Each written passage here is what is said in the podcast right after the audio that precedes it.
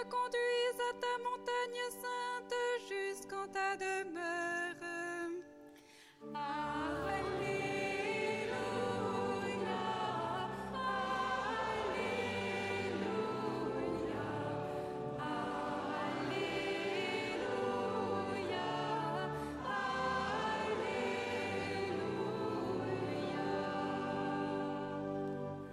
Le Seigneur soit avec vous. Et avec votre esprit. Évangile de Jésus-Christ selon Saint Jean.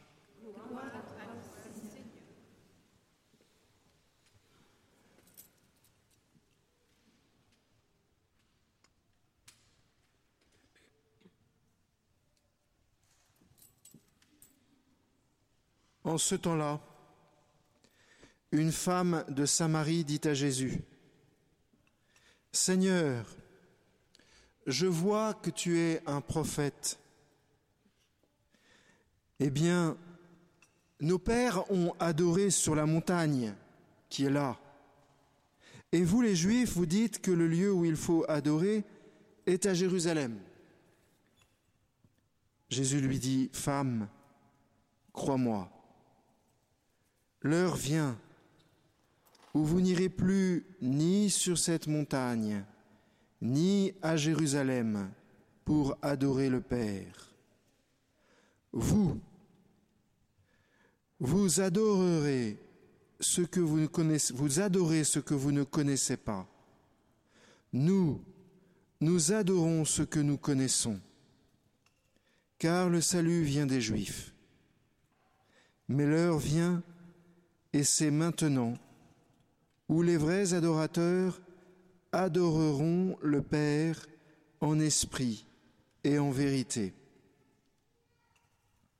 Tels sont les adorateurs qui recherchent le Père. Dieu est esprit, et ceux qui l'adorent, c'est en esprit et en vérité qu'ils doivent l'adorer. Acclamons la parole de Dieu.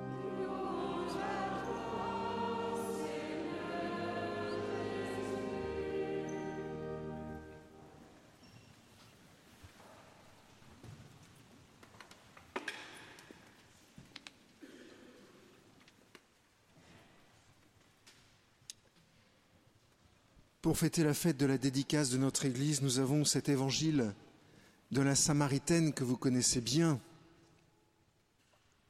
Avant, la Samaritaine a été rejointe par Jésus, c'était l'heure de midi, l'heure de la pleine lumière. Mais la Samaritaine n'était pas dans la pleine lumière.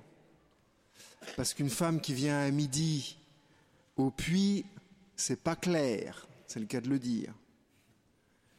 Elle vient, à midi parce que elle a peur des femmes du matin, elle a peur des femmes du soir, sachant que les femmes viennent au puits le matin ou le soir simplement parce qu'il y a moins de soleil, c'est plus facile. Puis on peut, on peut papoter. C'est bien. Elle, elle vient à midi. Parce qu'elle est seule. On apprendra, et c'est Jésus qui va l'aider à prendre conscience des choses, qu'elle a eu cinq maris, Probablement que dans la petite bourgade où elle vivait, les cinq maris, c'était peut-être les maris des femmes du matin ou le, les maris des femmes du soir, ce qui expliquerait pourquoi elle est seule. Toujours est-il que Jésus va la restaurer à elle-même. Il y a une expression qu'on entend parfois dans la rue, quand les gens sont un peu perdus, ils disent ⁇ Je sais plus où j'habite ⁇ ça veut dire, je, je suis un peu perdu. Je ne vois pas où est Notre-Dame des Victoires. euh, Je cherche dans le quartier, mais j'arrive pas à trouver. Je sais plus où j'habite. J'ai perdu le sens de ce que je suis. Je sais plus où j'habite. La Samaritaine, c'était pareil. Elle savait plus très bien chez qui elle habitait. Premier mari, deuxième mari, troisième mari, quatrième mari, cinquième mari, et celui avec lequel elle vit en ce moment, c'est pas son mari. Elle sait plus où elle habite. Elle est perdue. Et Jésus simplement en lui révélant ce qu'elle est, une personne en devenir, en construction, une personne qui n'est pas rejetée, mais une personne qui est accueillie, un peu comme la pierre d'une église qui n'est pas rejetée, mais qui est accueillie pour pouvoir construire la communauté construire l'Église. La Samaritaine pense qu'elle est rejetée, alors elle s'exclut du groupe. Et Jésus va faire une chose incroyable, c'est que en lui parlant, en l'aimant, en lui révélant qui il est, il va l'inclure dans la communauté à tel point qu'elle va faire une chose incroyable. Elle va aller dans la ville et elle va crier partout ce qui lui est arrivé. Si ce n'est pas un signe qu'elle est revenue dans la communauté, qu'elle a plus peur, voilà ce que fait Jésus. Il enlève de notre cœur la peur. Et Jésus nous donne notre place dans la communauté, chacun d'entre nous. Chers jeunes, vous qui venez ici peut-être pour la première fois, une des choses que vous allez découvrir, c'est que dans cette société, vous avez votre place. Mais cette place, elle n'est pas échangeable, comme les pierres de cette église. Chacune a sa place. Elle n'est pas échangeable. Si vous manquez, chers jeunes, si vous ne faites pas ce pourquoi vous êtes fait, la société va être bancale. Oui Si vous ne faites pas ce pourquoi vous êtes fait, la société va être bancale. Sainte Catherine de Sienne dit une chose très très belle. Elle dit, si tu deviens ce que tu es, c'est-à-dire une pierre vivante de l'Église, tu mettras le feu au monde. Si tu deviens ce que tu es, tu mettras le feu au monde. Alors pour devenir ce qu'on est, pour prendre sa place dans l'Église et pas la place d'un autre, et pour la garder, parce que je pense aussi aux anciens qui marchent avec nous depuis 40 ans, 50 ans, 60 ans dans l'Église, peut-être même 70 ou 80 ans, et qui sont tentés de se dire j'ai plus ma place dans l'Église. Comprenez, mon père, on change de langue, on, on passe du latin au français, maintenant on va changer de notre père, tout ça c'est compliqué. Peut-être qu'au fond de votre cœur, vous avez le sentiment d'être inutile. Eh bien, le Seigneur aujourd'hui vient vous réaffirmer solennellement votre place dans l'Église. Et là, je m'adresse à vous personnellement, individuellement. La particularité de notre foi, chers frères et sœurs, c'est qu'elle n'est pas globale, elle est personnelle. Et quand le Seigneur marque cette Église par l'eau du baptême, par l'huile des catéchumènes, de la même façon, il marque notre cœur il marque notre être, mais de façon particulière, exactement comme le jour du mariage, où les gens qui se marient sont profondément marqués par le sacrement qu'ils reçoivent. Et cette marque, ça s'appelle un sceau. Et quand on est marqué d'un sceau, eh bien, on n'est plus exactement pareil et notre être prend une autre dimension. Notre corps prend une autre dimension. Chers jeunes, votre corps est d'une importance considérable. Considérable. Vous savez, souvent, on est triste parce qu'on ne se rend pas à quel point, compte à quel point notre corps est important. Souvent, je vous vois, chers jeunes, et un peu souvent les filles aussi, vous hésitez vous passez devant les glaces, devant la glace d'un magasin, euh, vous arrêtez, vous reculez, vous avancez. Est-ce que c'est bien moi euh? C'est normal, j'ai 15 ans, je change. Est-ce que je vais continuer à être acceptable? Ben oui, on change, on change tous. je vous rassure, ça va durer jusqu'à la mort. Hein. Puis à la mort, il y aura un sacré changement. Il vaut mieux être préparé au changement, hein, parce que ça, le bon Dieu fonctionne toujours avec les changements. Mais votre corps est indispensable, exactement comme cette Église est indispensable. Je le disais tout à l'heure, ici on reçoit des grâces particulières, eh bien le Seigneur va déposer dans, dans vos corps des grâces particulières. Dernière chose,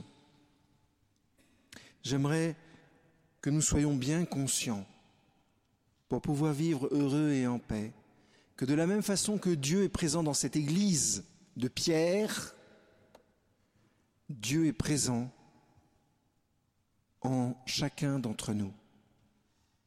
Chers jeunes, puisque vous êtes là, je vais être atteint tout d'un coup d'un coup de folie, comme ça arrive parfois, pour que vous compreniez bien les choses. Au moins, est-ce que tu veux bien venir? Voilà. Est-ce que tu veux bien venir? Tu vas te mettre à côté d'au moi, juste devant l'hôtel. Mettez-vous tous les deux l'un à côté de l'autre. Vous voyez une différence?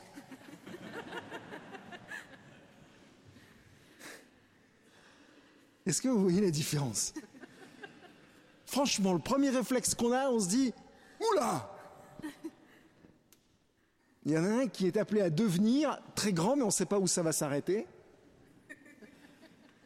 il y, en a, un autre qui est déjà très grand, là on pense que ça va s'arrêter.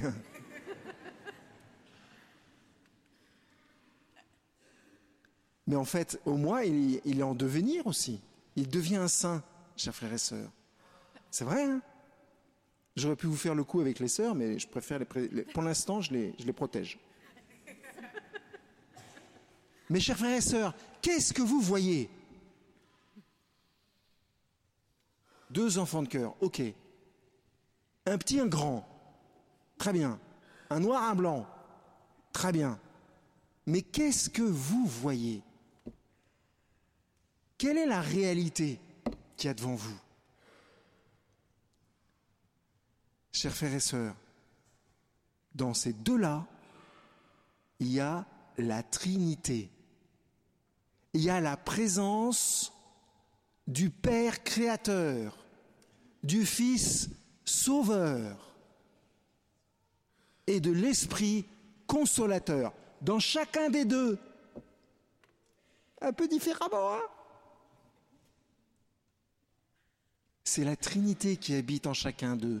Ils sont marqués comme vous êtes marqués. Alors forcément, quand vous parlez à au moi et que vous êtes petit, vous pouvez avoir un petit torticolis. Et vous n'avez pas envie de lui dire de bêtises parce qu'il est très très grand. Mais en même temps, vous savez qu'il y a la Trinité en lui, alors tout va bien. J'aimerais qu'aujourd'hui, chers frères et sœurs, nous prenions juste une minute de silence, peut-être un peu plus long que d'habitude, et s'il te plaît, Luc, sans orgue. Vraiment silence. Qu'on rentre en nous-mêmes, chers frères et sœurs, et qu'on prenne conscience, qu'on pense que Dieu est en moi. Dieu, Trinité, habite en moi.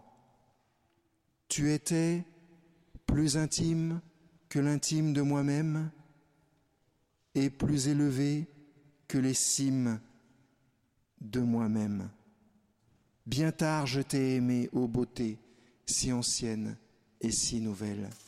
Tu étais au-dedans de moi, au plus intime de moi-même, plus intime à moi-même que moi-même. C'est Saint Augustin qui parle. Je dis ça parce qu'il est en statue là-bas. Alors, entrons dans ce silence, juste une minute, pour reconnaître la présence divine de la Trinité en moi. Amen.